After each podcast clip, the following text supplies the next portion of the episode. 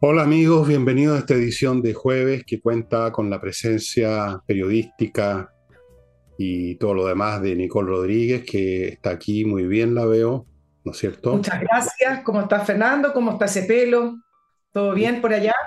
Está igual que siempre mi pelo, cada vez Ya. menos cada vez más blanco, ya no. Está todo bien. Y antes de partir, amigos, algunos recuerdos, algunas cosas que son habituales, pero quiero hacer énfasis en el tema, si a ustedes les parece que soy un majadero, soy un majadero en las cosas que importan, hay que serlo. Ignacio, el bebé que ya debe estar ya yendo a los tres meses, que tiene atrofia muscular, espinal, muy complicado, remedios carísimos, la familia, como pasó con la familia de Renato, si ustedes recuerdan, necesita que la apoyemos porque ninguno de nosotros, ninguno, ni la Nicole, ni yo, ni ninguna persona normal que tiene ingresos normales puede afrontar solo los costos inmensos de esta enfermedad. Así que tenemos que apoyar a Ignacio. Están viendo a mi lado la cuenta corriente del papá, el RUT, todas las cosas que se necesitan para una transferencia. Háganlo. Son dos minutos, tres minutos. Desháganse, métanse la mano al bolsillo y sáquense cinco lucas, diez lucas. Transfiéranle al papá, a Joaquín Ignacio Muñoz. Eso. Segundo, este jueves, en la Casa del Jamón, mis espías me dijeron, mis informantes que yo tengo en todas partes, que el espectáculo va a estar, pero ya como nunca antes. ¿Por qué? No tengo idea. El conjunto los conozco, son espectaculares. La comida de la Casa del Jamón también. Acuérdense que ahí es un, es un local español, así que ustedes pueden probar ahí paella y un montón de cosas que no, se, no, se, no, no existen en los restaurantes normales, cosas ricas, vino, trago, pero para eso hay que reservar mesa y a estas alturas no quedan muchas. La función es mañana, como de costumbre, alrededor de las ocho y media, en la Casa del Jamón, que está en Tenderine 171, frente a la entrada de la Casa del Jamón hay un estacionamiento, justo, así que lo más cómodo que hay, amigos, amigas, la gente que está oyendo todos los jueves y algunas veces también los domingos, va a ir este jueves una vez más. Si usted es uno de ellos, ya sabe que hay que reservar mesa. Si no ha ido nunca, vaya ahora. No sé qué es lo que va a haber de especial. Yo creo que todos los jueves son especiales porque la música es fantástica y el trago y la comida también. Así es que los invito a que nos veamos este jueves. Este jueves, una de estas veces voy a ir yo, este jueves en la Casa del Jamón. Y termino este espacio, llamémoslo, no sé, de servi- servicio público, llamémoslo así, con recordándoles que en mi sitio ustedes pueden encontrar un combo, un combo de libros, no un combo mío, un combo de dos libros, Envejezco, Muérase, y estos ejemplares que encontramos por ahí fondeados, escondidos en la bodega de Insurrección. Los dos libros, esta es una oferta navideña, por un precio muy especial que ustedes están viendo a mi derecha. Hasta Navidad, estimados amigos. Y entramos en materia y quiero decirles simplemente que se dio lo que ayer preve- preveímos o previmos, que era bastante previsible, por lo demás en el sentido que ese misil ruso que cayó en una granja en Polonia a poca distancia de la frontera y que mató mala suerte, justo cayó al lado de un tractor donde estaban trabajando dos campesinos y murieron, eh, se ha tomado eso como una situación accidental, un misil que probablemente fue desviado de su trayectoria, seguramente estaba apuntado a Liev, que es una ciudad fronteriza que está a muy poca distancia del lugar donde cayó, y ya sea por falla interna del proyectil o porque recibió daño del fuego antiaéreo, eso que antiguamente se llamaba el Flak, el fuego antiaéreo, es una palabra alemana, Freud Antikanonen, Feuchtwagen Antikanonen, pero de ahí viene Flak.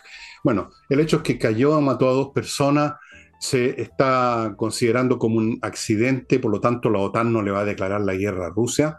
Como dije ayer, tendrían que ocurrir cosas bastante más graves y eh, de- definitivamente, eh, claramente con la voluntad de los rusos de atacar algún país de la NATO para que entráramos en otra etapa, pero igual las cosas están muy peludas. Eh, los polacos que no quieren mucho a los rusos por, una, por la historia que han tenido estos dos países estaban pero enfurecidos. eh, otros países cercanos como Estonia se han puesto en pie de guerra, hace rato que lo estaban, pero ahora más. La cosa, cada incidente de esto, incluso este que ha sido definido como accidental, va aumentando la temperatura de este periodo histórico que no se diferencia mucho, lamentablemente, del periodo que se vivió en Europa entre 1912 y 1914 y el que se vivió entre 1938, digamos como mínimo, a 1939 también en Europa. Dicho eso, em, vamos ahora a Nicole. Sí, déjame aportarte algo con respecto a este misil que ahora se dice que es ucraniano. En todo caso, el presidente Zelensky sigue diciendo que fue ruso. A, Zelensky le conviene seguir creando esta animadversión y esta idea de que al final es el mundo contra Rusia, algo en lo cual ha sido muy efectivo, por lo menos desde que comenzó la, la guerra y la invasión de Rusia a Ucrania fue muy, muy efectivo Zelensky en poder entregar esta idea de que la, invasión de Rusia a Ucrania era del mundo occidental contra Rusia, algo que caló profundo en, eh, en, los países y eso es lo que provocó esta ayuda transversal desde la OTAN y desde los países de Occidente. Ahora, no sé si es suerte o no, o esos momentos de la historia, pero el misil cae en momentos en que se estaba reuniendo el G20, que son los países son los 20 países más poderosos. Hay otro que se llama el G7, pero lo han ido aumentando, donde incluye 19 países más la Unión Europea. En este G20 está China, está Rusia, no está Ucrania, pero sí participó telemáticamente, está Estados Unidos. Por lo tanto, en los momentos en que ocurre este incidente con estos dos muertos en Polonia, estaban en, en este foro dialogando y por lo tanto también ayudó a concientizar y tener eh, una idea transversal de cómo responder. ¿Qué conclusiones se puede sacar de la respuesta? Uno, que no está claro que haya sido un misil ruso, eso fue con un apoyo transversal. Y dos, que fue rechazado por todos los países, excepto por Rusia, que fue representado por su canciller, Putin no fue, pero que de todas maneras hubo países que si bien no apoyan a Rusia, tampoco lo criticaron. Allá en el G20 hay países que se han mantenido neutral y hay países que no son abiertamente aliados de Rusia, pero que sí tienen muchas relaciones con Rusia y por lo tanto no han cortado el comercio con Rusia ni tampoco los han criticado abiertamente. Pero sí se logró una, una, una anuncio, una declaración transversal de queja, de reclamo contra, contra este misil donde, donde sí dieron a entender que era ruso pero un poco abierto. y en segundo lugar, un rechazo y una advertencia al uso de armas nucleares, que finalmente eso es lo que teme la mayoría de los países porque eso obligaría a más.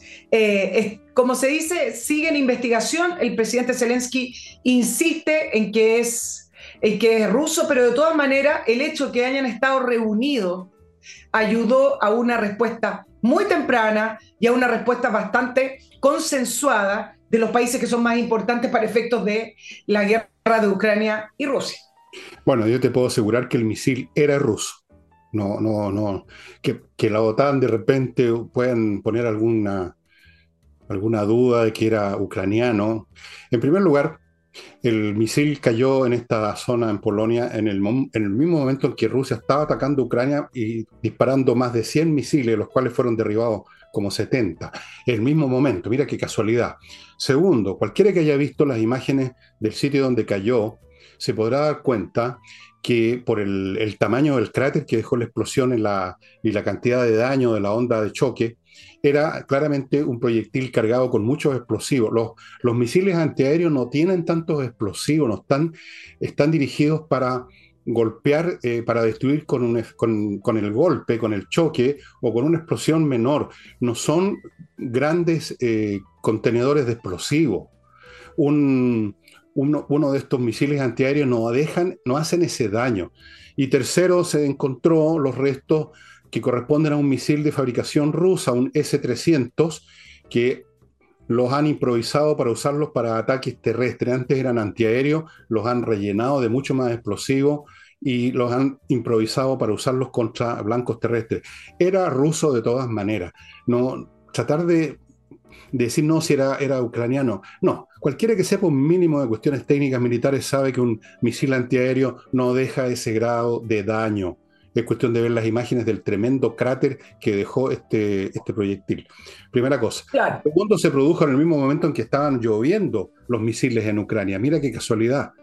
No. Eh, ahora, si la OTAN quiere, quiere dejar ese espacio de duda para facilitar el dar vuelta a la hoja, eso es otra historia es otra historia. Pero los rusos han estado bombardeando Ucrania hace ya harto tiempo y lo, han hecho con proyectiles con cargas explosivas grandes. Incluso estos drones que compraron en Irán llevan 100 kilos de altos explosivos, que es mucho, mucho más de lo que, de lo que lleva, por ejemplo, un obús de 155, los grandes cañones.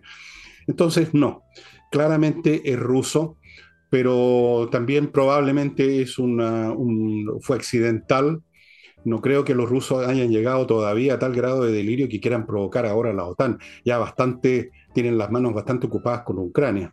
Pero en fin, vamos a ver cómo, se sigue interpretando esta Sí, pero también políticamente uno lo puede interpretar que lo quieren dejar pasar, porque según las fuentes que eh, leía hoy de eh, Estados Unidos, según lo que cuentan es que existe el mejor escenario hoy para poder sentarse a, dialogar y poder salir de esta invasión y de esta guerra con un acuerdo. Según eh, algunos analistas que leía hoy, decían que está ya el escenario para que eso ocurra. Eso que ocurra no significa que va a ocurrir mañana, significa que siguen extendiéndose los diálogos, esos diálogos que a veces uno ni siquiera se entera, ni siquiera la prensa, ni siquiera la prensa que está allá, pero que em, según estas fuentes de la Casa Blanca, eh, Putin se estaría allanando después de esta retirada Gerson eh, a una especie de, acuerdo, lo mismo que Zelensky, siendo que Zelensky hoy sube la apuesta, por lo menos comunicacionalmente, diciendo que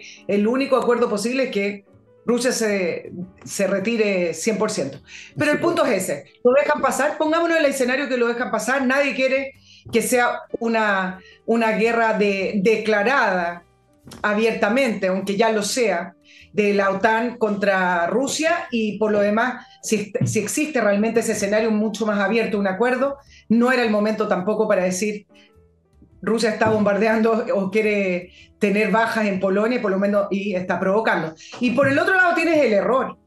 Uno de los grandes, yo sé que tú manejas muy bien el tema del armamento, uno de los grandes problemas que ha tenido Rusia no solamente es el no haber conquistado Ucrania de esa manera rápida y efectiva, eh, como lo que se pensó en un principio desde Rusia, sino que además ha demostrado que su armamento militar, que es parte de las principales exportaciones que tiene Rusia, su industria militar, bueno, en esta guerra ha demostrado que su armamento militar es deficiente. Por lo tanto, reconocer hoy un error, como si fuera Corea del Norte, que tira misiles y que de repente caen ahí en el mismo lugar, eh, sería un tema tremendo de imagen para Rusia. Sí. Bueno, yo no sé si habrá una mesa de negociación porque la Zelensky está pidiendo una cosa una cosa que es razonable, que se vayan los rusos de todo lo que han ocupado de Ucrania y eso para los rusos es casi equivalente al suicidio político completo del régimen, significaría una derrota absoluta, así que no veo, puede que lleguen a alguna cosa intermedia, pero todavía no. No creo que haya en este momento agua en esa piscina, porque además los ucranianos sienten con toda razón que están militarmente poniéndole, eh, están haciendo, están venciendo a los rusos, los están haciendo retroceder, el ejército ruso se está desplomando por todos lados, la desmoralización es brutal, y las líneas de defensa se desploman al primer disparo en algunas partes ya, o sea, son teóricas nada más. Em, construyen algunos búnker, ponen unos cañones, pero resulta que lo, esencial es que haya gente que los quiere usar eh, y, mantenerse ahí hasta que los maten, y, no está ocurriendo eso. Ayer mismo estuve viendo algunos videos de soldados rindiéndose en masa. Entonces, ¿por qué habría de firmar ahora y dejar a Putin que se quedara con un tremendo pedazo de Ucrania? No, no lo veo no, no, no tiene sentido y Zelensky lo ha dicho claramente, se tienen que ir de todas partes los rusos, de Crimea, de la zona de estas repúblicas falsas que crearon después. O sea, dejar las cosas incluso antes de lo que estaba en el año 2014, ¿no? No, no solamente antes de febrero del año pasado, de este año. Pero en fin, vamos a ver, todo puede ocurrir, por supuesto. Em, Los rusos se están quedando sin, a propósito de lo que decías tú del armamento, se están quedando sin su mejor armamento, que eran los misiles con guiados, los misiles que tienen eh, con capacidad para llegar a un blanco preciso, porque eso requiere eh, una electrónica que ya están, no tienen por las sanciones. Fíjate que eh, las armas rusas, si uno las desarma, no, es que las haya desarmado yo, pero yo lo he visto en video, están con componentes occidentales. Los circuitos electrónicos, los sistemas, digamos, de computación, de orientación por GPS y cosas, para que el proyectil caiga en el punto X que se quiere, son occidentales, todo eso se cerró y cualquiera que entienda un poco de cuestiones militares vea imágenes se va a dar cuenta que están sacando armamento del museo los rusos, están usando tanques T-62 que son de los años 50, que estaban en bodega, oxidándose en museos, están usando eh, armas de mm, personales, digamos, la famosa Kalashnikov, eh, oxidadas, eh, casi inutilizables, están, llegaron al fondo del barril. Entonces, ¿por qué Zelensky, por qué los ucranianos habrían ahora de sentarse y dejar a los rusos que se quedaran con un buen pedazo de Ucrania? Yo lo veo muy difícil, eh, Nicole, pero puede ser. Oye, dos cosas acuérdate que Rusia tuvo que firmar un acuerdo de entrega de armamento militar con Corea del Norte y firmó otro convenio con Irán para que le entregara drones. O sea, estamos hablando de Rusia, sí. Hay que poner en, en la dimensión de qué país estamos hablando pidiendo asistencia con armamento militar a países que claramente son mucho más deficientes en armamento militar. Oye, me voy a ir a un tema nacional. Solo te quería responder que efectivamente Zelensky puede no tener ninguna razón, pero hay un pequeño factor y tiene que ver con la presión de los países occidentales para poder terminar esa millonaria duda que, eh, esa millonaria ayuda que le están otorgando a Zelensky. Esa presión puede ser un factor para que Zelensky, en vez de entrar en los maximalismos, de decir todo Ucrania o nada, incluso Crimea, que ya desde el 2014 está en manos de Rusia, puede que ese maximalismo se vaya acortando y achicando si es que los países occidentales lo presionan, le dicen, nuestra ayuda no es infinita. Oye, te, mando un, nos vamos a un tema nacional, ¿te, parece? Me parece, pero antes déjame salir del primer bloque comercial y luego vamos a, este gran país llamado Chile, que da, está dando lecciones al mundo en todos los temas habido por haber. Parto, amigos, con compreoro.cl, que es la empresa que le pone a su disposición lingotes de oro y de plata o monedas de oro y lingotes de, lingotes de oro, monedas de oro y lingotes de plata de distintos tamaños, todos 99,99% pureza, un excelente modo de tener una garantía, porque el oro y la plata no pierden nunca valor. Han tenido siempre un gran valor desde la antigüedad, eh, cuando el comercio comenzó con oro y con plata y hasta el día de hoy el oro y la plata mantienen su valor o aumentan su valor. De manera tal que tener oro y plata en lingote, en moneda, en sus manos además, no flotando en alguna bolsa, es una garantía. Usted lo vende en cualquier parte del mundo, en todas partes se lo reciben. ¿Dónde se compra esto? Compreoro.cl es la dirección internet. En Santiago hay una dirección que está a mi derecha, Alonso de Córdoba 5870, oficina 213, y en Iquique, en la zona franca.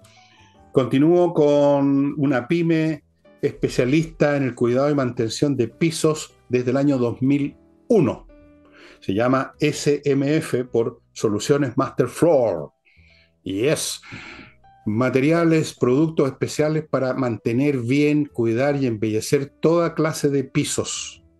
Parquet, piso flotante, moqueta, alfombras normales, eh, pisos de de cómo se llama, piedra pizarra, eh, baldosas, linoleum, como lo llamaba antes, ahora no sé cómo diablos lo llaman. Todos esos tipos, distintos tipos de pizza, amigos, hay un producto especial. Y si usted gasta cinco luquitas o más, le van a regalar un tarrito que yo, yo lo estoy usando para lavar, para limpiar mis computadores de la era de los dinosaurios. Esto, estos son estos pañitos que se van sacando y son un poco húmedos con un producto especial. Y a mí me han resultado con las pantallas de mis computadores. No se deshicieron, fíjense ustedes. Y esto es una yapa que viene con los productos de SMF.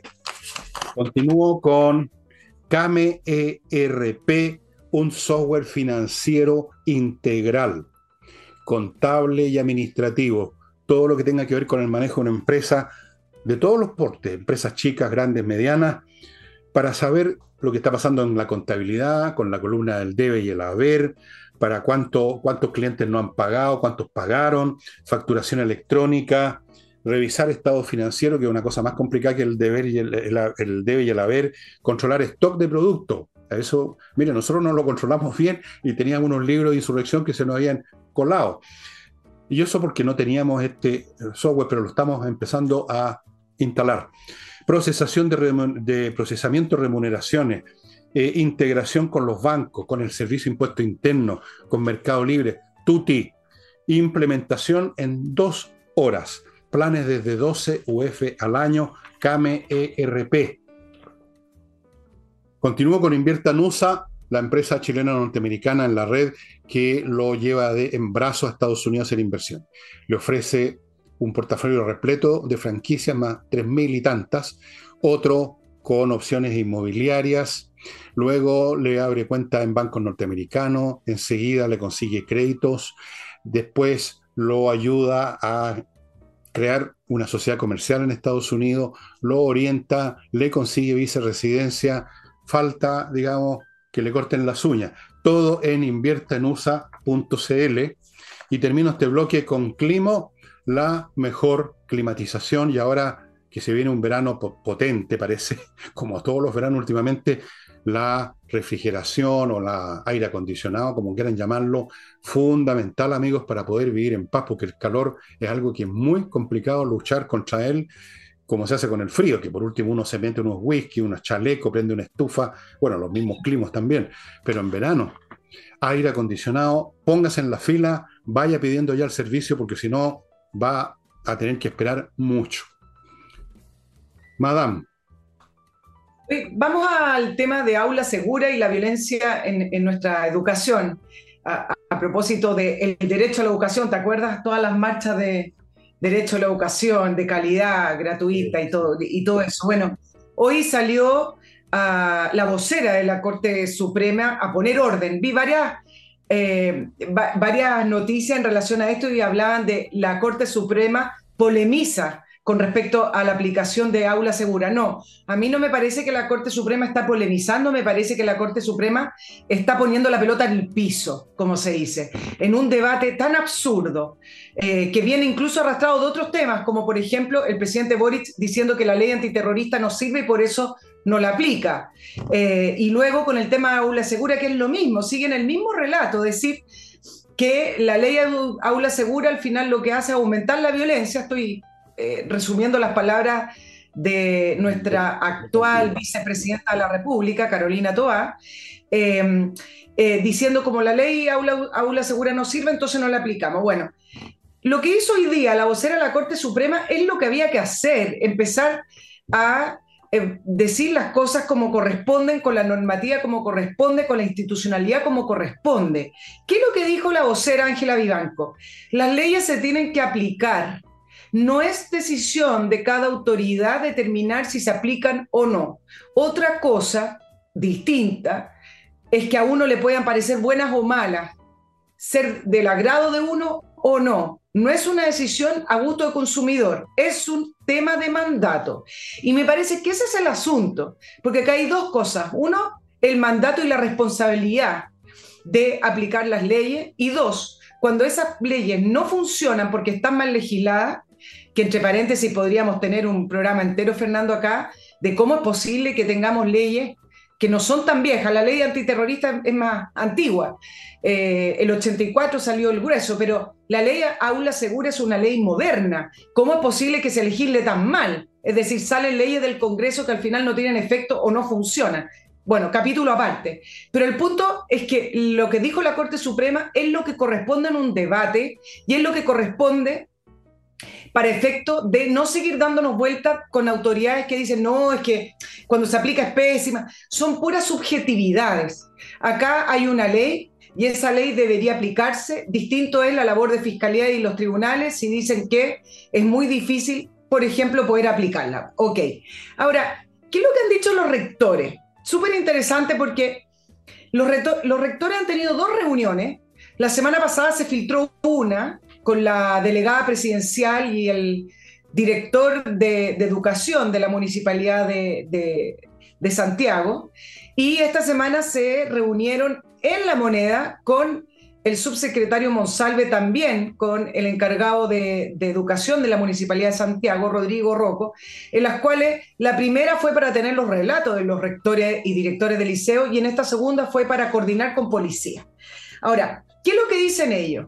Ellos dicen que la ley aula segura sí les sirve. Obviamente les sirve, porque la legislación de aula segura lo que dice es que los rectores pueden, dice varias cosas, pero lo primero es que tienen la facultad de expulsar y cancelar la matrícula de, de manera inmediata a alumnos involucrados en actos violentos. Entonces, no digan que no funciona. Lo que pasa es que esta famosa declaración de la Municipalidad de Santiago, yo les quiero decir que es muy similar a lo que ocurrió con la polémica con respecto a conversar con Yaitul, ¿se acuerdan? La, ministra que fue la primera baja del, gobierno, la ministra Vega, la ministra de Desarrollo Social, donde se filtró que em, ella estaba intentando contactar a, a Yaitul. Bueno, ¿y qué dijo ella? Que el gobierno le había dicho que tenía que conversar con todo. ¿Y qué es lo que dijo el gobierno en esa oportunidad? No hay ningún mandato expreso para conversar con la Camo Yaitul. Bueno, esto es lo mismo. No se necesitan instrucciones escritas o mandatos expresos para saber por dónde van las autoridades. Y en el caso de la Municipalidad de Santiago, me imagino que no hay un mail, me imagino que no hay un diálogo grabado en el cual la alcaldesa le dijo a los rectores durante este año, yo no aplico la ley aula segura, sino que simplemente basta con no apoyar. Y los directores de los liceos saben que necesitan el apoyo de la municipalidad con sus abogados para poder sacar adelante por la vía judicial aula segura. Entonces, es más o menos caer en lo mismo decir, no, nosotros no hemos dicho ese, mandato. Claro, no lo dicen, pero a la vez tampoco lo aplican y, no lo apoyan. Eso quería aclarar con respecto a, la famosa ley. Ahora, mira lo que tenemos, Fernando. ¿Me querías decir algo? No, diga. Estás reflexionando sobre la violencia. Estás pensando, ok.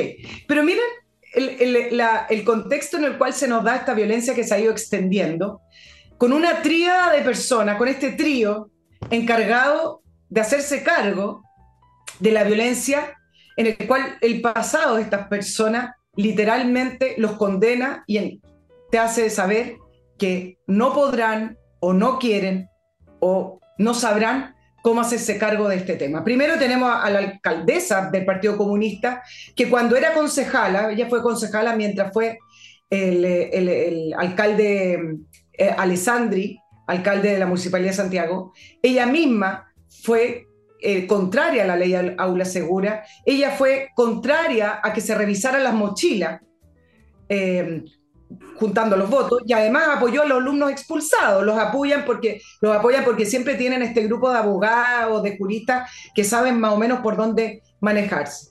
Y su jefe de, de educación, Rodrigo Rojo, es un ex partido comunista, él después salió, y donde ha apoyado también la labor de varios comunistas en, educación. Pero la principal acá es la ministra del Interior. Y yo les quiero hacer un poquito de memoria para entender de qué personas estamos hablando, que es la llamada a hacerse cargo de esto. Mientras fue alcaldesa de Santiago, sus primeras declaraciones con respecto a las tomas fue que ella no intervenía a las tomas, después la violencia fue creciendo, no llamó a carabineros porque ella era contraria a la intervención de carabineros. Y hoy día leí todas las declaraciones mientras era alcaldesa. Fue, fue alcaldesa entre el 2012 y 2016, para que se, se lo pongan en contexto. Dijo que su estrategia era llamar al diálogo. ¿Qué es lo que decía en esa época? Vamos a respetar las movilizaciones de los alumnos, pero que se hagan responsables de las cosas. No haremos desalojo, que era la discusión en ese minuto, no existía la ley aula segura. Y en su currículum como alcaldesa, además, tiene la autorización que le dio a un grupo de alumnos para un supuesto debate que se iba a realizar en el Instituto Nacional.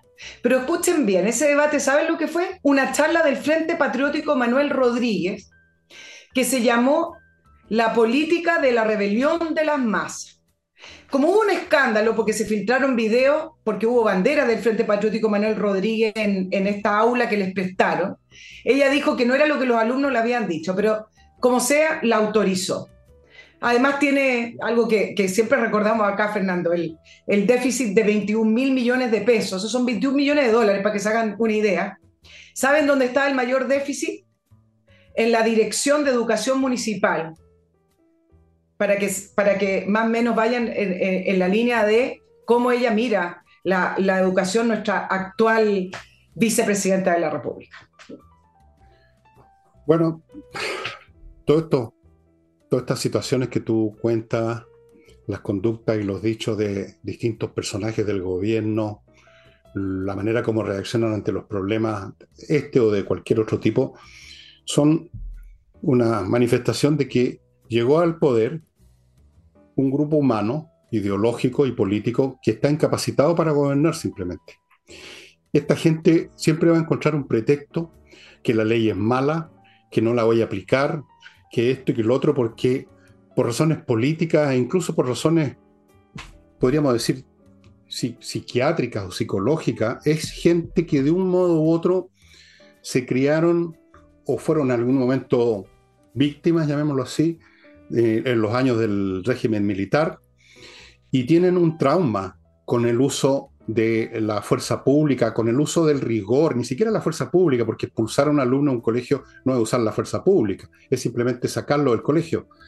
Ellos, para ellos, para esta gente, uno, y uno lo, nota en su manera de reaccionar, esto es inviable, va contra todos sus más elementales, más viscerales eh, mecanismos internos el hecho de usar a los militares o el hecho de usar a carabineros, el hecho de usar una expulsión, el hecho de, mandar en una corte, cualquier medida de rigor, cualquier medida para reprimir una situación eh, inaceptable, cualquier medida para restaurar el orden, para ellos es impracticable psiquiátricamente hablando y políticamente, porque acá hay un hecho político, los comunistas y la izquierda en general siempre han usado como carne de cañano los cabros chicos.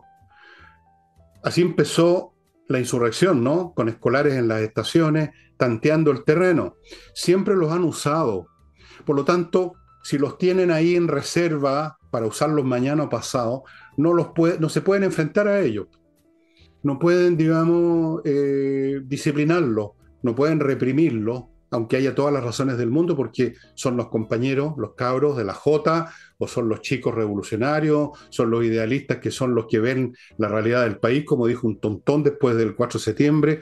Entonces, tú no le puedes pedir al presidente ni a la señora Toá, que tiene también una historia personal con el régimen militar, recordemos a su padre, eh, ninguno de ellos está en capacidad para gobernar por razones psicológicas y por razones políticas y nunca lo van a hacer. Por eso que siempre hay un pretexto. La ley siempre es mala. La ley siempre es insuficiente.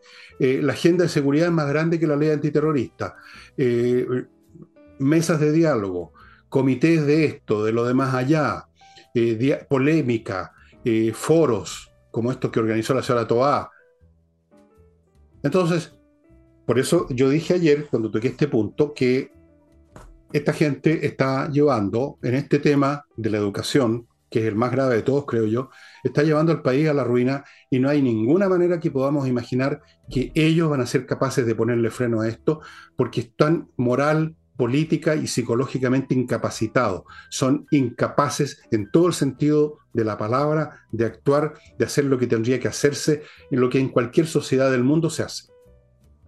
Claro, y, míralo, las excusas que se buscan, si al final son puras excusas. Decir que la ley aula segura es mala es una excusa, así como también la respuesta de la municipalidad de Santiago, cuando le preguntan, bueno, ¿cómo es posible que de 587 procedimientos sancionatorios a octubre del año 2022, este año, solamente hay 5 expulsados, cuando a la semana tenemos 50 bombas Molotov tirados desde los liceos en promedio? Bueno, entonces, ¿qué responden? Que ellos tienen otro camino trazado. Que primero el camino es em, actuar a través de los protocolos de convivencia escolar. ¿Por qué? Porque las causas son multifactoriales. Ah, Entonces, para no actuar está esta excusa de decir que la violencia tiene un factor. Y si les tiramos más lejos el análisis, si la violencia tiene causas multifactoriales, vamos a llegar al tema de la injusticia. Y si llegamos al tema de la injusticia, vamos a llegar entonces al tema del modelo. Como el modelo es injusto, como el modelo es injusto, hay que cambiarlo porque por eso la gente es violenta o los alumnos son violentos.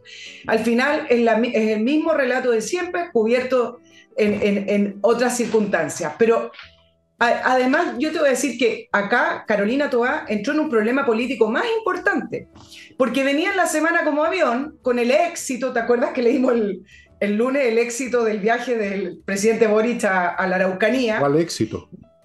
Claro, así ellos lo, lo calificaron, viene en la encuesta como una de las ministras mejor evaluadas, viene liderando el famoso acuerdo transversal por la seguridad, pero resulta que se entrampó con este problema en donde se refleja lo que realmente piensa con respecto a la seguridad.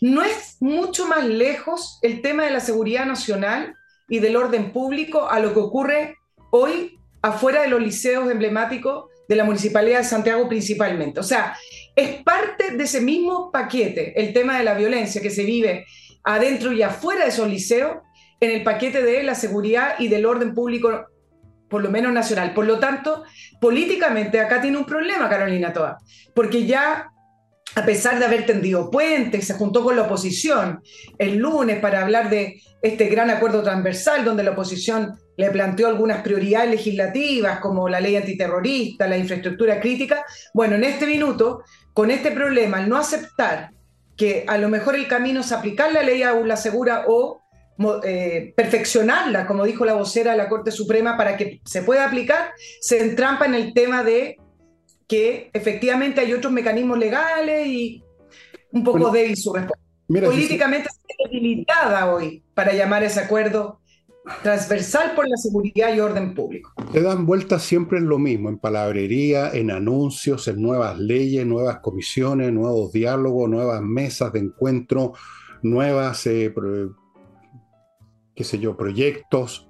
Se dan vueltas en la palabrería, nunca salen de ese ámbito porque no pueden actuar, no están capacitados para actuar.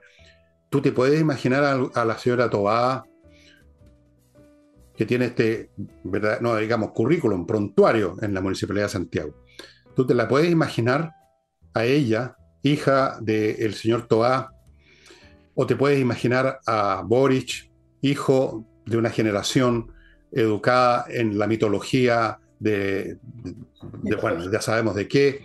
Tú te los puedes imaginar expulsando a un alumno, tú te los puedes imaginar tomando una acción como en cualquier parte del mundo se tomaría ¿Ustedes se acuerdan de las revueltas que hubo en Francia, en París, especialmente el año 68? Tú no habías nacido, pero yo estaba ya viejón y me acuerdo perfectamente. Salieron los estudiantes a dejar la crema, salieron todos estos que después se hicieron famosos y después renegaron de sus propias creencias porque eran pura estupidez, el convendit, el rojo convendit que le decía y otros más. Bueno, ¿cómo, cómo cuando, cuando las cosas llegaron a un nivel incluso inferior a los que hemos visto en Chile, los flics y los militares en Francia los sacaron a patar en la raja de las calles. Pues se acabó, se acabó. Porque simplemente una sociedad no puede funcionar de esa manera. Vamos a decir ahora que Francia es una sociedad tiránica, que no es democrática. Y en cualquier parte del mundo, si es que es simplemente intolerable. Pero esta gente es incapaz y se dan vuelta. Ahora se engañan, ¿no? creen que porque en un momento dado la gente en su necedad, porque no olvidemos que estas personas no llegaron de otro planeta, los eligieron, a todos ellos.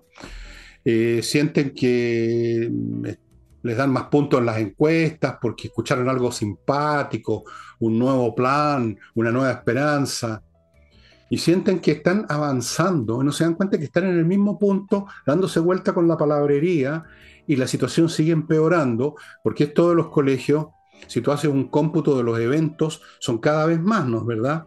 ya no son un grupito de los del Instituto Nacional con las Molotov, sino que están en muchos otros colegios también. En la macrozona sur ha ido creciendo también la violencia, la brutalidad y la audacia de los grupos que están ahí. Entonces, nuevas palabrerías y la, la realidad sigue empeorando. Por eso voy a repetir por enésima vez, este gobierno nos lleva a la ruina y al desastre. Ténganlo claro, por favor, no sean ingenuos los que todavía escuchan un nuevo proyecto, una nueva frase, escuchan a, a, Boris decir otra mentira que la desmiente al día siguiente y vuelven a inflamarse las esperanzas. ¿Cuándo se van a pegar la cachada los chilenos de la clase de gobierno que tenemos, me pregunto? ¿Cuándo?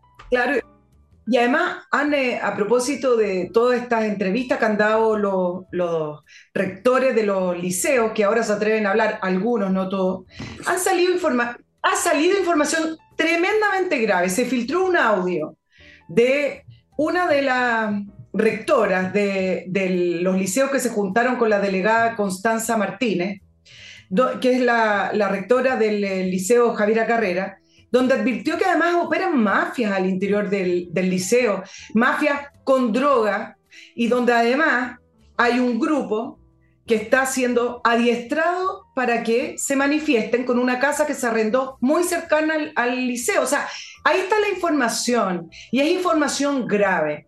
Y las autoridades, las que son llamados realmente a hacer las cosas, no nosotros, no que llamen todos declarémonos en contra de la violencia. Los que tienen que operar y gestionar esto no están haciendo nada. Ahora, si tú me preguntas, porque ¿por dónde se agarra? Está bien, tiene que operar la fuerza pública, pero ¿por dónde se agarra también el tema de, ir mejorando y ir limpiando quizás lo que está ocurriendo en estos liceos emblemáticos? Uno fue lo que hablamos el lunes con respecto a los procesos de selección, que me parece que tienen que volver.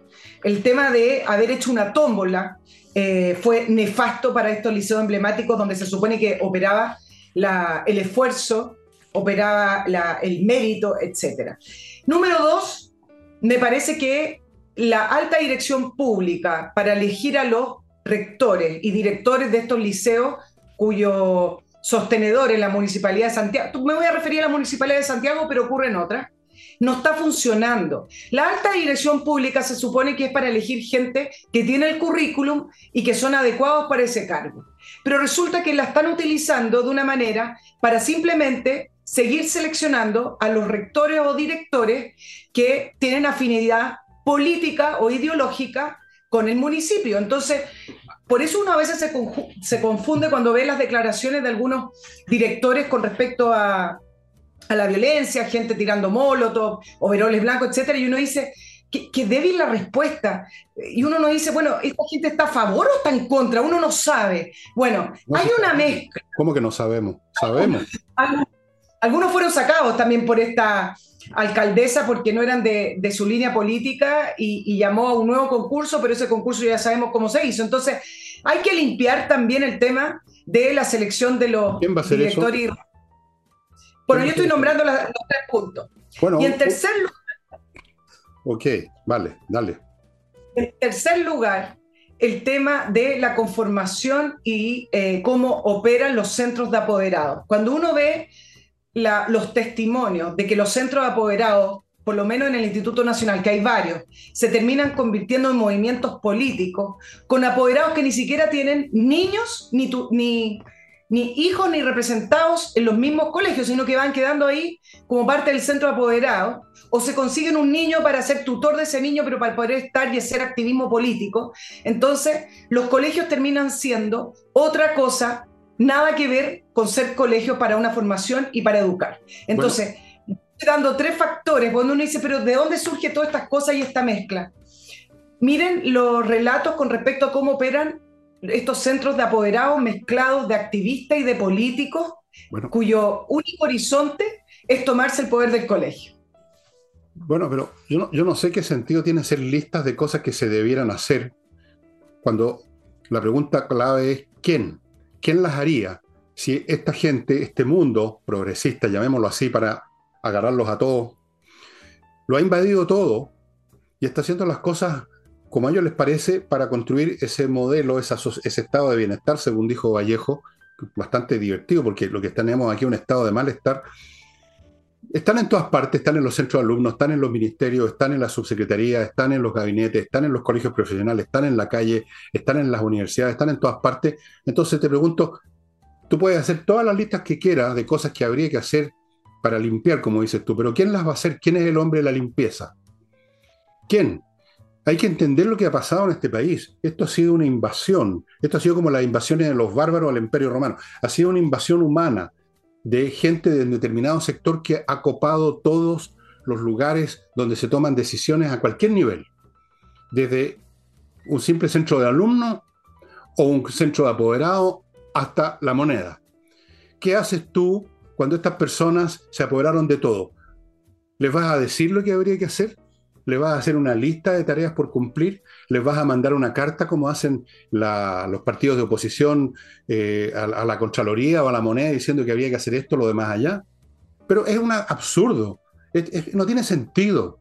Este es un tema que no se trata de que alguien se ilumine en cuanto a las medidas que hay que tomar, que no se le habían ocurrido. No, no, no. Ellos están en otra, ellos están apoderando de todos los dispositivos de poder y de autoridad del país a todo nivel y ya lo han hecho. Nómbrame un colegio profesional que no esté infiltrado por esta gente. Nómbrame un ministerio, bueno, obviamente todos los ministerios están con gente de izquierda. Nómbrame un lugar donde importante que no esté metido los comunistas. Nómbrame un colegio profesional que no esté manduqueado por ellos. Nómbrame un centro de alumnos, un centro, un, qué sé yo, ¿Dónde? Entonces, ¿dónde tú pones la palanca para cambiar las cosas? ¿Dónde, ¿Cuál es el punto de apoyo que pedía Arquímedes para mover el mundo? En este caso, para mover el país, para hacer limpieza. No hay. Este es un tema de la gente que llegó a todas las esferas del poder en Chile. Esta generación en la cual hay algunos viejos del pasado también que se sumaron o por porfía ideológica, o por imbecilidad, o por interés, o por oportunismo, o por miedo. ¿Y qué haces tú con ese ejército que lo ha ocupado todo? Dime tú. Decir, leerles la cartilla lo que hay que hacer es perder el tiempo. Y antes de que... Bueno. Está bien, está bien, está bien que tú digas lo que estás diciendo, si no... No, no lo que digo que en teoría lo que debería operar en, en teoría, en teoría, digamos, en teoría, esta gente no debería estar en ninguna parte porque no saben gobernar, nada. en teoría el contra, los contrapesos es lo que debiera funcionar. Y hoy hay un congreso en donde el oficialismo no es mayoría no hay y no, no levanta estos temas. claro, ese es el problema. No hay contrapeso. No hay contrapeso. La derecha, misma se, la derecha misma se entrega una y otra vez. ¿Qué contrapeso? ¿Dónde está el contrapeso? Y no quisiera avanzar más en analizar otras instituciones donde tampoco hay contrapeso. Y ahora Vamos a otro bloque. Amigos, les voy a hablar de otro software. Otro software importante. Ya les hablé de uno para gestionar empresas. Este es para gestionar la administración de edificios. Lo maneja Edifito. Esta es una empresa grande que gestiona, ayuda a gestionar con su software miles, miles, dije no cientos, de edificios en Chile y en el resto de Latinoamérica. Una empresa grande, importante y tienen un software que abarca todos los aspectos de la administración de un edificio que son muy complicados, porque ahí son temas contables, son temas de personal, temas de reparación de algo, eh, los maestros que tienen que llegar tal día, jardinería, millones y millones y millones de cosas. Y aquí tenemos un software que se hace cargo de todo, estimados amigos. Usted no tiene que estar dependiendo de la buena memoria del administrador. Edifito, pónganse en contacto. Continúo con esta empresa que repara la carrocería de su vehículo de su casa en 24 horas. Nadie más hace esa gracia. Los autos o los camionetas, lo que sea, quedan impecables. Usted está viendo cómo lo hacen. Por lo tanto, el trabajo es de primera calidad y de hecho dan una garantía de un año. Autowolf.cl. Y sigo con un buffet de abogados. Ahora este no es un software, este es un buffet de abogados, pero tienen muy buen software acá adentro Salinas y Ojeda, especialistas en temas civiles, que son probablemente el 90% de los temas que llegan a las cortes. Eh, si usted tiene un tema de herencia, de divorcio, de contratos, de cosas como esa, de todas maneras es un tema civil, va a necesitar un abogado y los mejores de la plaza para estos temas, porque son especialistas, es Salinas y Ojeda, que usted ubica en el sitio salinasyojeda.cl y aquí otro buffet de abogados ahora, el de Patricia Stoker, que usted ubica en patriciastocker.com. La especialidad de patriciastocker.com, de los abogados de esa firma, es el registro, conservación, defensa, protección y renovación de marcas comerciales. por ejemplo, el Villegas es una marca comercial ahora inscrita. Nadie me la puede venir a disputar y decirme que yo tengo que entregarle un ojo y un riñón para poder seguir trabajando. A usted le puede pasar, si usted inició como yo una actividad, que le puso un nombre, que le está yendo bien, pero de repente puede tener problemas por no haber registrado la marca. patriciostocker.com. Volvemos con los hay que de Nicole. yo no soy autoridad, por lo tanto lo puedo decir. Si fuera autoridad diría voy a hacer, pero como no estoy en ese rol, hay, que. Eh. Hay que. Bien, eh, hemos analizado varias veces que una de las consecuencias del plebiscito del 4 de septiembre es este famoso surgimiento del centro, con movimientos que hoy se están constituyendo como partidos políticos, como es Amarillos por Chile o el Partido Demócrata que está fundando Rincón y Walker. Ahora, otra consecuencia, pero que este lado viene por la izquierda, es que también después del 4 de septiembre han surgido movimientos que eh, quieren seguir en la línea de lo que acá llaman el octubrismo y, em, si tuviera que decirlo en otra jerga, irse por la izquierda de lo que está haciendo el presidente Boric. Entonces, ¿qué ha pasado? La semana pasada, el presidente Boric subió en aprobación a 33%. Venía de un 25%, venía bajando todas las semanas, por lo tanto cortó la tendencia subiendo 8 puntos. Hoy salió una nueva encuesta de Data Influye que le da más o menos los mismos puntos de aprobación, un 37%.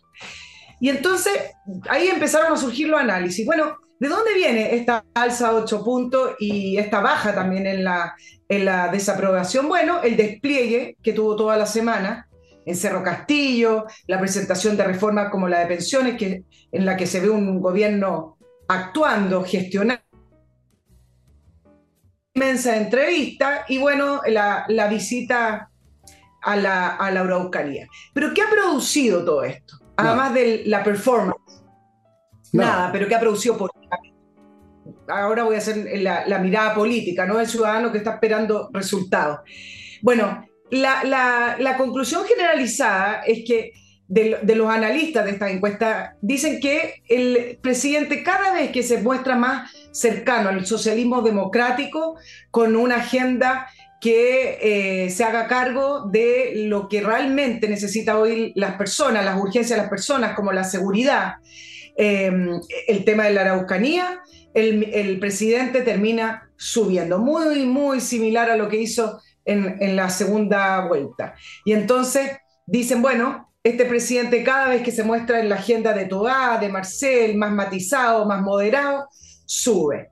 Pero ¿qué ha pasado? Eso para el sentido común, como le llaman, porque acá hay una idea en Chile de que el centro es el sentido común, la moderación es el sentido común, bueno, pero para el sentido común está muy bien, para ese grupo eh, grande, pero no para la izquierda y menos para la colección de gobierno. Entonces, ¿qué está pasando? Está pasando que movimientos sociales que son principalmente de izquierda, así como algunos líderes que surgieron desde el Frente Amplio están diciendo este gobierno está renunciando a sus promesas de transformaciones profundas, de matar y de ser la tumba del neoliberalismo y por lo tanto nosotros vamos a irnos por la izquierda como corresponde. Y eso es lo que hizo el alcalde Char, donde bueno, está fundando su nuevo partido político se llama Transformar Chile, donde incluyó gente de la lista del pueblo, ex constituyente, escaño reservado y otros movimientos,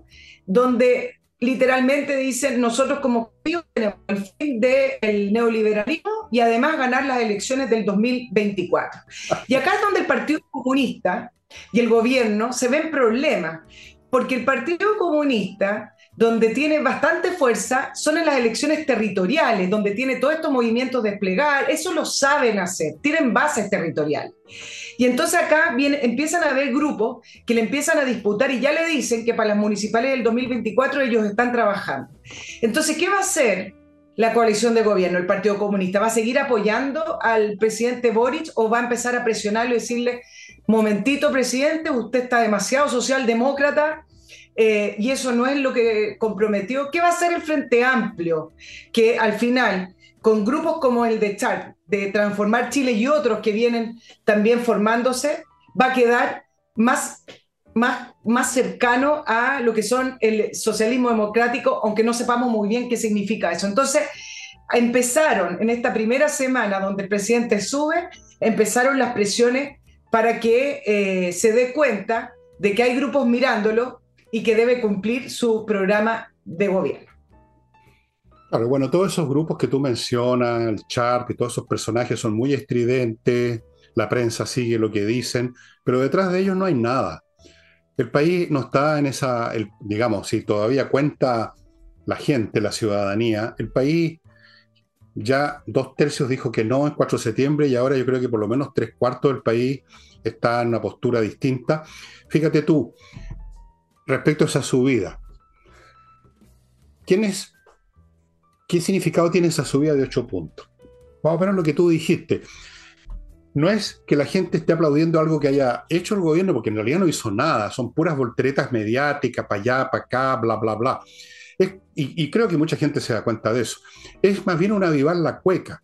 No es por lo que ha hecho, sino que tratando de incentivar al presidente para que haga lo que dice que va a hacer.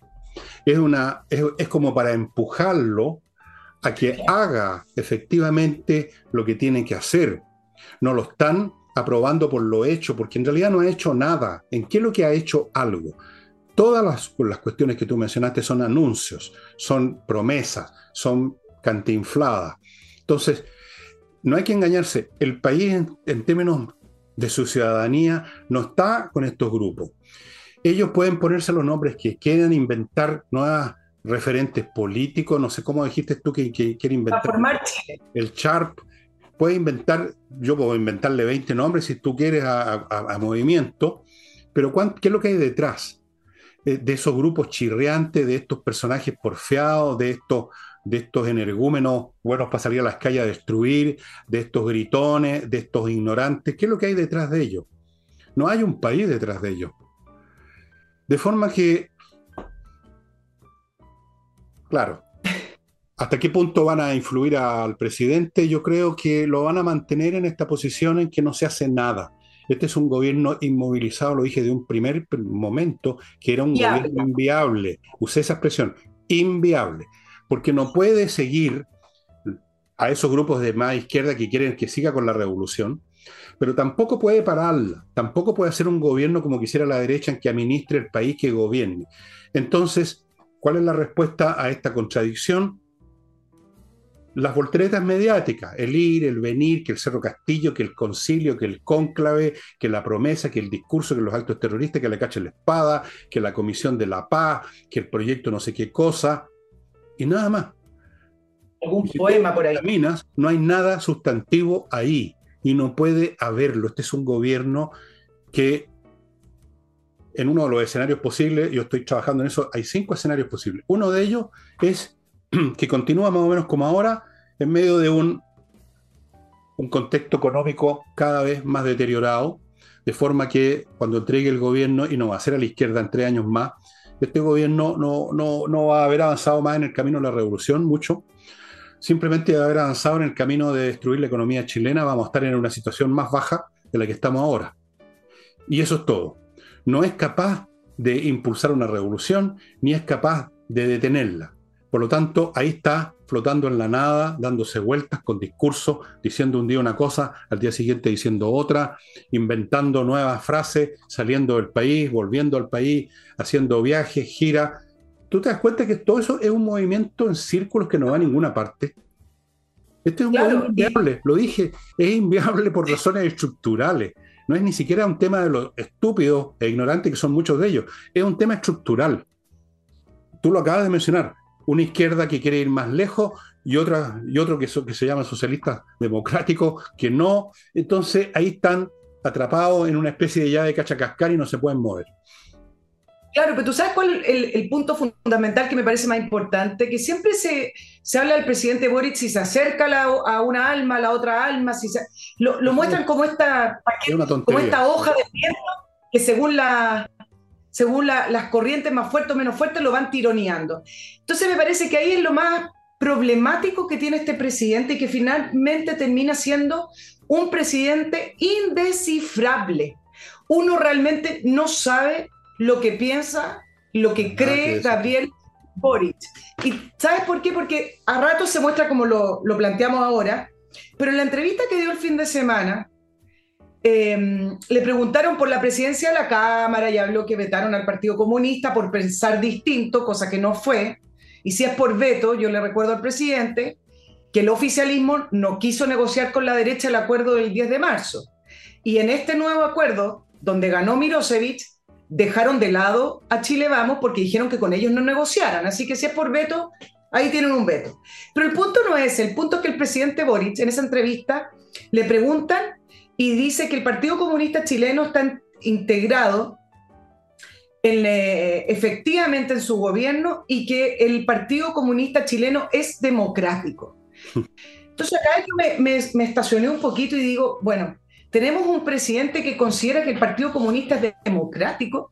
Ahora, distinto es esa idea que está rondando desde el retorno a la democracia, en donde el Partido Comunista se ha ido integrando a las instituciones cada vez más. Ha integrado el Congreso, pero integrar las instituciones no significa que sean democráticos, significa que saben utilizar los medios para sus fines.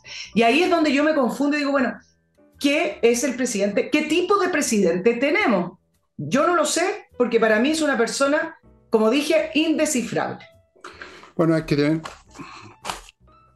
indescifrable, puede significar muchas cosas a su vez, porque uno puede, por ejemplo, cifrar un gran secreto importante, cifrado, como los secretos militares que se cifran, o puede ser simplemente un despelote donde no hay nada que descifrar, que es simplemente una confusión mental completa, un tema psiquiátrico más que político.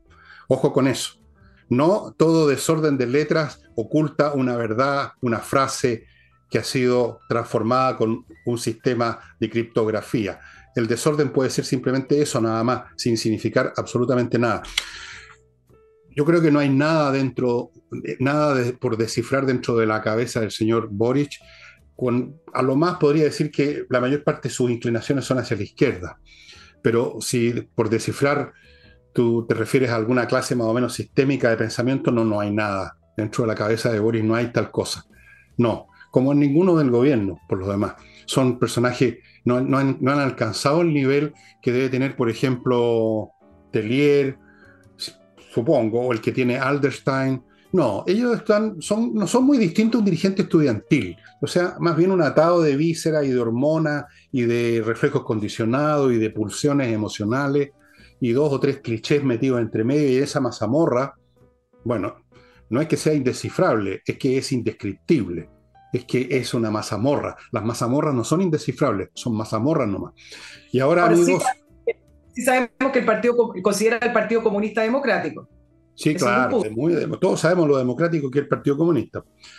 Eh, amigos, una empresa de vigilancia realmente excepcional, especialmente dedicada a la empresa, es Tepille. Tepille.cl, ahí la van a pillar. Es una empresa grande, con un equipo grande, no son dos o tres cabritos mirando una pantalla eh, con los dedos llenos de grasa una pizza. Es una empresa grande, con un equipo grande y realmente tienen métodos para disuadir a los bandidos, a los delincuentes de entrar a algún lugar. Póngase en contacto con ellos. Preferible eso a ponerse en contacto con la policía el otro día cuando le robaron todo. tpy.cl. Continúo con Fastmark, este courier chileno que le trae desde Miami vía aéreo marítima lo que su empresa necesita. Y si usted es un particular que quiere traer un paquete cualquiera una vez, quizás un libro, alguna cosa, también le van a dar ese servicio. Tienen el servicio de paquetería, Fastmark. Continúo con entrenengles.com que está ofreciendo un plan de verano para que usted de una vez por todas aprenda inglés. Aprenda idiomas, si no hay nada más entretenido. El plan de verano son 24 clases por 397 machacantes, 397 luquitas, amigos, clases dadas por profesores online, consulte al correo coordinación arroba entreninglés.com o entre directamente al sitio e incluso puede pedir una clase demo. Sigo con Hey, el corredor inmobiliario que realmente está vendiendo. Es un corredor que tiene métodos muy innovativos y por lo tanto es muy eficiente comparado con su competencia, estimado amigo. Si usted quiere vender en tiempos tan difíciles como actuales, póngase en contacto con Ángel Hey. Y no olviden espacioajedrez.com, donde si acaso quedan o no productos, no lo sé, pero no cuesta nada entrar y ver. Los precios están para la risa, por eso que se han ido muy rápido. Pero en cualquier caso, usted puede averiguar los cursos que vienen en camino o que se están ya brindando para toda clase de persona. Quiero recordar por millonésima vez que para los chicos, y me refiero no solo a niños de 7, 8, pueden ser cabrotes ya muchachones de más edad, el ajedrez es muy importante para disciplinarles el mate. hoy es lo más importante porque después los cabros llegan al colegio, llegan a otro lado y la interacción con sus amiguitos no, no conduce precisamente al desarrollo de la inteligencia hoy en día. Hágalo jugar ajedrez, estimados amigos, espacioajedrez.com. tengo un tema súper entretenido. ¿Qué? ¿Verdad? Es que, bueno, el domingo empieza el Mundial de Fútbol, el número 21 en Qatar. Así, ¿ah? No te, no te asustes, no voy a hablar de fútbol. No, voy a hablar de fútbol, voy a hablar de no me acordaba, no sabía. No sabía que empezaba ahora. Claro, Claro, pero démosle una mirada al, tema de Qatar, es sumamente interesante. Eh, primero les, cuento qué es lo que es Qatar, es un, país sumamente pequeño, bueno, no sé si tan pequeño, pero en realidad tiene como el, tamaño de, Jamaica. Em, eh, son alrededor de casi 3 millones de, de habitantes, tienen el cuarto Producto Interno Bruto per cápita del mundo, 93 mil 521 mil dólares. Eh, es un país tremendamente rico, tiene las terceras reservas más importantes de petróleo y de gas natural, etc. El punto es el siguiente, el, el, Mundial de Qatar, que estuvo teñido de corrupción completa para la designación de esta sede, me parece que vale la pena eh, estirar un poquito más la mirada, no solamente desde el punto de vista de la FIFA, que a lo mejor efectivamente es un organismo corrupto, sino que cómo se mezcla el deporte con la política, los intereses y el dinero. O sea, eh, este mundial y en general el, fútbol eh, va mucho más allá de propiamente tal el deporte, de la pelotita, del fútbol y de, la, y de las selecciones. Ahora, además, acá entre medio tenemos una investigación del FBI, por lo tanto también lo hace sumamente interesante. Por primera vez que se realiza una Copa del Mundo en un, eh, en un país árabe. ¿ah? Em, y el punto es el siguiente. Bueno, ¿por qué Qatar? ¿Por qué Qatar? Bueno, primero decir que el fútbol, en las dimensiones que tiene hoy a nivel mundial, contempla los dos grandes elementos del poder. Uno mueve masas, mueve masas tremendas, Dos, mueve la pasión. Y tres, mueve dinero mucho más allá de lo que nosotros podemos calcular. Entonces, ¿qué es lo que quería Qatar? ¿Para qué movilizó? Como ellos hablan de una inversión inicial de 200 mil millones de dólares, son cifras que ustedes ni siquiera se imaginan. ¿Y de dónde gastaron eso? Bueno, no solamente en corrupción, sino que también en aeropuertos, construcción de estadios. Qatar no tenía ni siquiera estadios. Y además, por el tema del calor, los estadios los hicieron techados con aire acondicionado. Carreteras, infraestructura, etc. Bueno, ¿cuál es el punto con Qatar? Porque lleva años disputándole el rol de actor fundamental que tiene Arabia Saudita en la zona. Quiere convertirse en un país influyente, mucho más allá de su frontera, y para ello necesita ganar prestigio. Eh, algunos dicen, eh, Qatar lleva mucho tiempo buscando ser un mediador en los conflictos del, Medio Oriente y, posicionarse como un actor diplomático a nivel mundial, que se le respete y que se le reconozca eh, ese prestigio. Bueno, ya ganó una parte, porque es aliado de Estados Unidos fuera de la OTAN. Estados Unidos lo premió hace algunos años atrás, trasladando una base aérea que tenía militar en Arabia Saudita, la, la trasladó directamente a Qatar. Y entonces uno dice, bueno, a lo mejor esa, ese, ese diseño, esa estrategia geopolítica le funciona. Pero acá entramos en un problema que lo puedo proyectar y con esto termino. Qatar es una monarquía, ya veo el reloj, ¿termino? ¿Sí? ¿Paso?